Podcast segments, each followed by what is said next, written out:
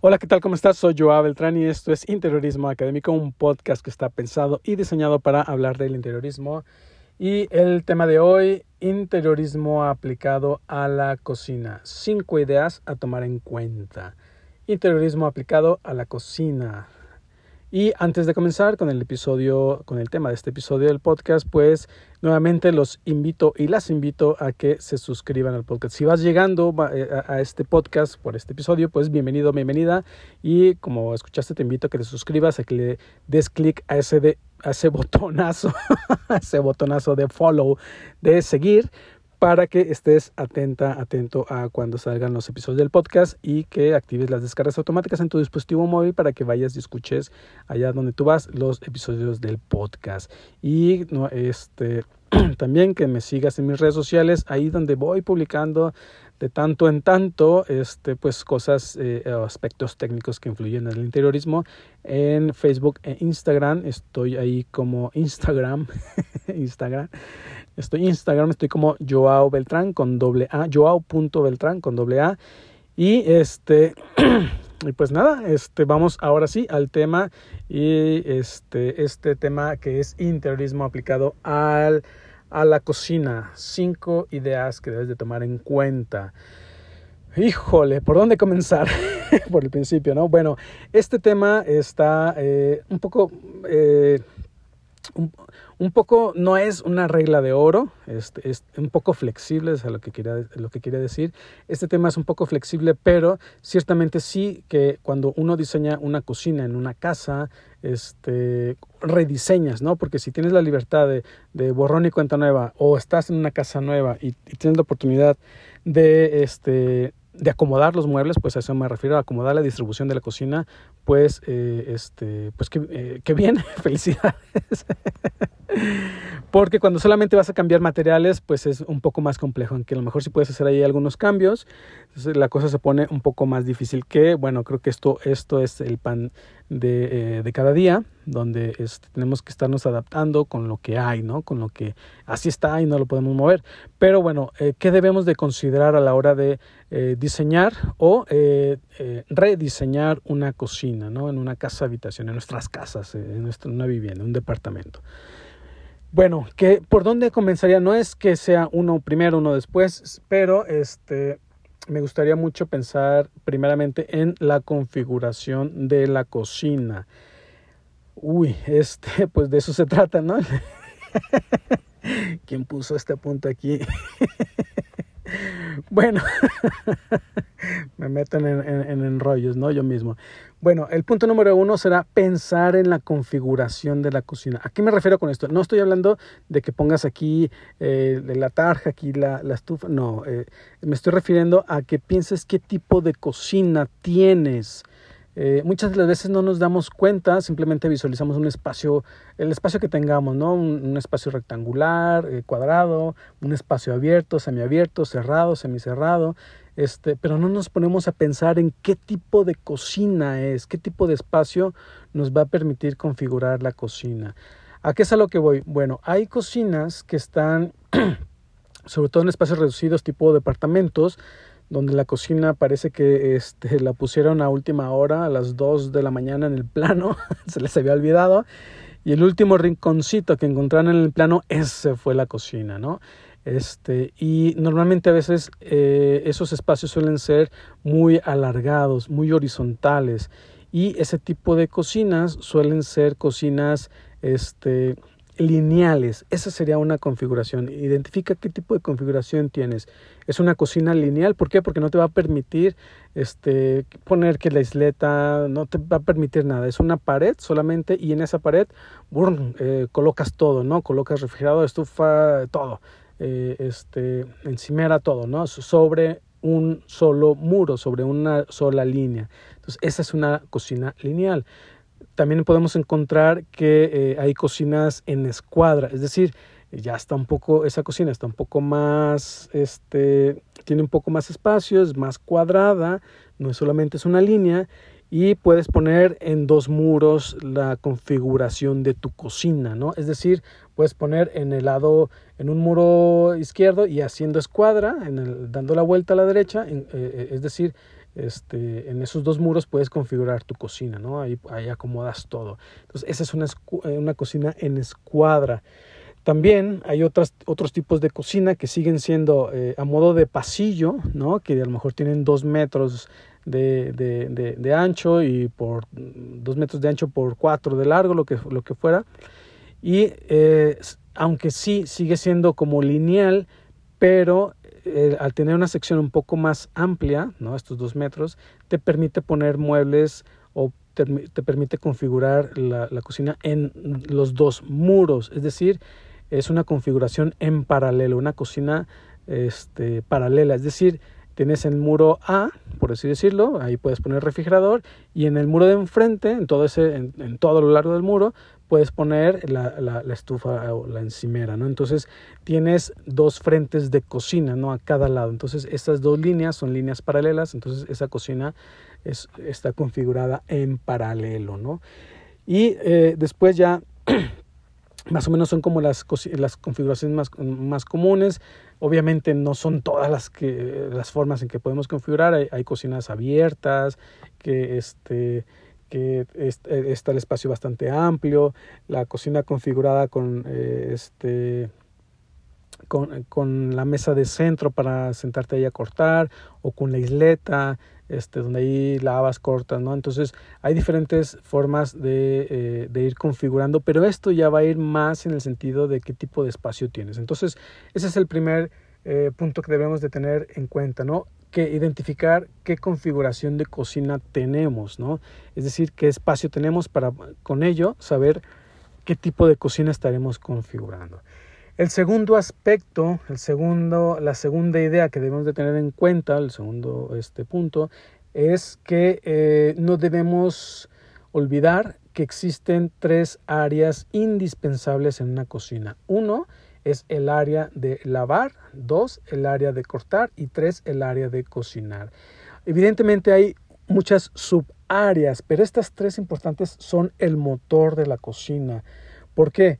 Porque, bueno, si tú vas a cocinar, vas a tu refrigerador, sacas las cosas, sacas la carne, las frutas, las verduras, eh, este, eh, sacas la leche, ¿no? Sacas todo para cocinar y, e inmediatamente eh, todo eso, por ejemplo, especialmente las, las verduras, ¿no? Que sacas las verduras, las tienes que poner ahí y las vas a llevar a lavar o a enjuagar, ¿no? Entonces siempre, o la carne la enjuagas, este, es decir, siempre primero vas a, eh, no todo, pero es el primer paso eh, en, en, el que vas a llevar las cosas, ¿no? A lavar. Entonces debe haber esa área de lavado. La segunda área es precisamente la de cortar. Ya que lavaste, ya que enjuagaste, las llevas a cortar. Empiezas a cortar las verduras, empiezas a cortar la carne, empiezas a cortar este, eh, las cosas para después, es decir, lo estás preparando para después llevarlas al área de cocinar. Es donde ya empiezas a, a, preparar, ¿no? Las llevas a cocinar. Entonces, esta, esta configuración la debes de tener muy, muy, muy presente como pasos, paso A, B, C. Siempre van a ser prácticamente en ese, en ese orden.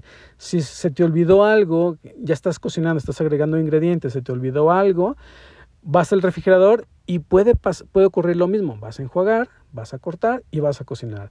No, no significa que se la regla. Todo el mundo cocinamos y sabemos que no siempre ocurre esto, pero sí entendemos que este es eh, más o menos el orden en el que hacemos las cosas a la hora de cocinar. Si no necesita lavarse, ¿no? Que ah, le voy a poner un chorrito de leche, un, un chorrito de crema a, la pasta. Ah, pues vas directamente por la crema al refrigerador y te vas directamente a cocinar. No vas ni a lavar, ni a enjuagar, ni cortar, ni nada, ¿no? Pero esa es más o menos la línea, ¿no? Este, y, casi evidentemente sale como el primer paso, bueno, sale, eh, sale del refrigerador, ¿no? De, de, la nevera, donde tú tienes todo guardado y lo llevas al proceso, ¿no? De, de, de cocinado, ¿no? Y después el tercer punto que debemos de tomar en cuenta a la hora de eh, diseñar nuestra cocina es eh, aplicar el triángulo de trabajo, uy, este es interesantísimo. Si ya lo has escuchado o si alguna vez eh, escuchaste por ahí, no sabes lo que es, no sabes lo que significa, créeme que aplicar este triángulo de trabajo en tu cocina hace que tu cocina sea funcional o que no lo sea. Si lo aplicas, y estarás haciendo lo más funcional posible. Entre mejor apliques el triángulo de trabajo, más funcional será tu cocina. Y si no lo conoces y no lo aplicas, pues de pronto son esas cocinas que después de cocinar te quedas como cansado porque estuviste caminando, estuviste como loco buscando las cosas, fuiste, viniste, estuviste eh, arriba, abajo y no... y, y son esa sensación de que cuando terminas de cocinar, que terminas así cansado, exhausto, ¿no? Este, exhausta. ¿Por qué? Porque no es una cocina funcional. Bueno, el triángulo te ayuda mucho a que una cocina sea funcional. Y el triángulo toma como referencia estos tres eh, puntos de, de, trabajo, estos tres aspectos del punto número dos, que es lavar, cortar y cocinar. De hecho, pues precisamente estos tres puntos son los que conforman el triángulo de trabajo. ¿Qué quiere decir? Bueno, si tú te imaginas que el punto A o el puerto A es lavar, el puerto B es cortar y el puerto C es cocinar, estos tres puntos, estos tres puertos van a formar eh, cada uno de, los, de las puntas del triángulo. Entonces, si en tu cocina logras aplicar un triángulo equilátero, es decir, que cada estación A, B, C tenga la misma distancia entre ellos, sean equidistantes, es decir, que la distancia de A a B sea la misma de B a C y de C a A, al punto A. ¿Qué significa? Eh, por muy sencillo que, parezca, significa que vas a estar recorriendo la misma distancia si estás cocinando, si estás eh, en, la, en, la, encimera, en la, estufa, vas a lavar, recorres a lo mejor un metro eh, se te olvidó algo en la, nevera, en el refrigerador, vas, a, sacas, es un metro. Eh, cortas, eh, lavas, este, y todo eso, todas esas distancias van a estar equidistantes. Va a ser lo mismo que vayas de, cocinar a lavar o de cocinar a cortar, este, que, de, que de cualquier punto, ¿no? Que, que, vayas de A a B, B a C, A a, a, a B, este, siempre estarás recorriendo la misma distancia y esa pequeñez hace que tu cocina sea más funcional. ¿Qué es lo que pasa? Bueno, si lo vemos desde, desde este punto de, vista, es muy lógico, ¿no? Eh, las mismas equidistancias. ¿Qué es lo que pasa? Cuando tenemos la configuración de una cocina lineal, se rompe por completo el triángulo. ¿Por qué? Porque no puedes formar un triángulo. Este triángulo se va a convertir en una línea ABC, ¿no? ABC. Y si estás en C, para ir a A tienes que recorrer dos distancias, ¿no? Eh, digamos dos metros. Y si ya estás en, en, en, en, A y tienes que regresar a C, vuelves a caminar dos metros. Entonces estás caminando un montón. Eh, ¿Por qué? Porque ese triángulo no existe, porque ese triángulo es lineal. Eh, entonces, esa, si logras mantener ese triángulo y sobre todo un triángulo equilátero, lograrás que esa cocina sea funcional. ¿Por qué? Porque si, si eh, este triángulo se vuelve más alargado en uno de sus puntos, bueno, estarás recorriendo, caminando un poquito más, pero si, estás si está prevaleciendo el triángulo, estará dentro de la funcionalidad estándar de la cocina. ¿no? Entonces siempre debemos de pensar en este triángulo de trabajo. Eh, que, que, que, siempre exista. Es un, digamos que es un elemento eh, compositivo donde tú visualmente te imaginas ese triángulo y analízalo. Si estás en el eh, cocinando, ah, se me olvidó algo en la nevera, en el refrigerador, vas, lo tengo que cortar, lo lavo primero, lo corto. Entonces, si vas visualizando esto, te vas a dar cuenta que la cocina es más funcional que, que, otras, ¿no? Siguiente punto, debemos de, pensar en las alturas correctas, ¿no? Eh, ¿Y qué me refiero a esto de las alturas correctas? Bueno, eh, hay unas medidas estándares eh, donde siempre la altura para guardar este, los, los anaqueles, para guardar platos, los vasos, las tazas, siempre suelen ir a una distancia estándar. Bueno, es precisamente eso, respetar las alturas estándar, ¿no? que ni que esté muy alto ni que esté muy bajo, pero siempre va a ir un poco en función a las medidas de, eh, tu propio cliente, ¿no? La antropometría de tu cliente. ¿Qué es la antropometría? Bueno, ya lo hemos visto en otros episodios del podcast, es el estudio de las medidas del cuerpo, ¿no? Si tu cliente es bajito, pues a lo mejor tendremos que configurar los anaqueles más, más bajos, la encimera más baja, la cubierta más baja, este, entonces debemos ir pensando en el tipo de cliente, pero este, las alturas correctas es no salirnos de las medidas estándar, porque luego ponemos los anaqueles muy altos y que y, finalmente necesitamos tener un banquito ahí para que funcionen, bueno, este, eso te está saliendo un poco del estándar, ¿no? Entonces eso comienza a ser eh, un poco eh, disfuncional esa cocina. Entonces no nos, no nos salgamos de esas medidas estándar. Luego el siguiente punto es diseñar áreas de almacenaje, diseñarlas bien porque este, la cocina por sí sola suele tener mucha, muchas cosas este, y entre más va pasando el tiempo, más nos vamos haciendo de aparatos, ¿no? Hoy están de, moda los robots, la freidora de aire, este, el robot que cocina, este, eh, entonces, ya si hace 10 años nuestros robots eran eh, el exprimidor de naranjas, el, este, la licuadora, el tostador, bueno, ahora están apareciendo más robots, ¿no? Entonces va, va, esta cocina se está convirtiendo en un almacenaje de aparatos electrónicos, ¿no? Entonces, si no pensamos en tener grandes espacios de almacenaje, este, empezaremos a tener estas cocinas que siempre están este, eh, siempre están eh, llenas de cosas, ¿no? Y, y es, es, es eh, a, veces, a veces se ven bien esta película italiana de las cosas que todas las especies se ven por todos lados, los platos se ven, las fotografías así se ven bien, este, mm, es cuestión de gustos, pero eh, siempre pues en orden, ¿no? Entonces, eh, y, hay personas a las que no les gusta, ¿no? Tener, les gusta que la cocina esté limpia, ¿no? Que no haya nada, ni, ni una especie fuera de orden, ¿no? Entonces, eh, debemos pensar en eso y siempre pensar en áreas de almacenaje, independientemente de las especias, porque eso es como la parte fotogénica de la cocina, pues sí, esto que digo, ¿no? Guardar los robots, guardar este, las, las, las ollas, las cacerolas, los sartenes, ¿no? Que, este que cada vez son más grandes o cada vez hay más. Este, entonces, tener pensado siempre en que siempre debemos tener mucha área de almacenaje. ¿no? Y el, finalmente, el último es eh, pensar en un diseño para los, la socialización. Eh, ¿A qué me refiero con esto? Que eh, recientemente, y no, no, sé si se ha derivado por, no, no creo, por los este, reality show de, del Masterchef y todo esto, pero la cocina está tendiendo a ser el punto de reunión, ¿no? Cuando hace, en los años 60, ¿no? En el siglo pasado, la cocina era el, punto oculto de la casa, ¿no? Era como el motor del, coche, ¿no? Tapado, sin que se vea, sabemos que funciona, pero no nos interesa verlo. Bueno, hoy en día ya no es así. Hoy en día, si haces una, una reunión con tus amigos, con familia, llegan y tú estás cocinando todavía, obviamente siempre pasa, ¿no? Que nunca estás listo y, siempre estás cocinando cuando llegan. Bueno, la reunión comienza en la cocina, ¿no?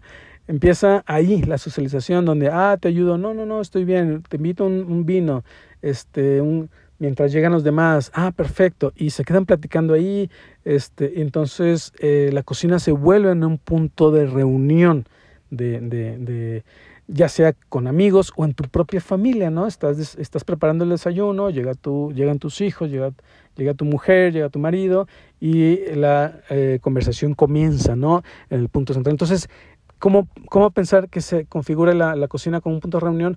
Bueno, si puedes y tienes espacio para configurar una isleta o una barra, una, un desayunador, suele ser el punto ideal para que la reunión comience, ¿no? Este, entonces es, es como un área, digamos, muerta de la cocina. ¿Por qué? Porque tiende a ser esto, el punto de reunión. No es una, no es una área operativa, ¿no? Este, simplemente es que estar ahí, tomarte el café, tomarte el vinito mientras estás platicando y pensar en que si estás lavando, cortando o cocinando, puedas estar de frente o de lado hacia, hacia esta área de reunión para que sigas conviviendo, ¿no? este, en medida de lo posible, digámoslo así, pero sí lo que debemos pensar es que en este, eh, últimamente, eh, el área de cocina se está convirtiendo en un área de reunión.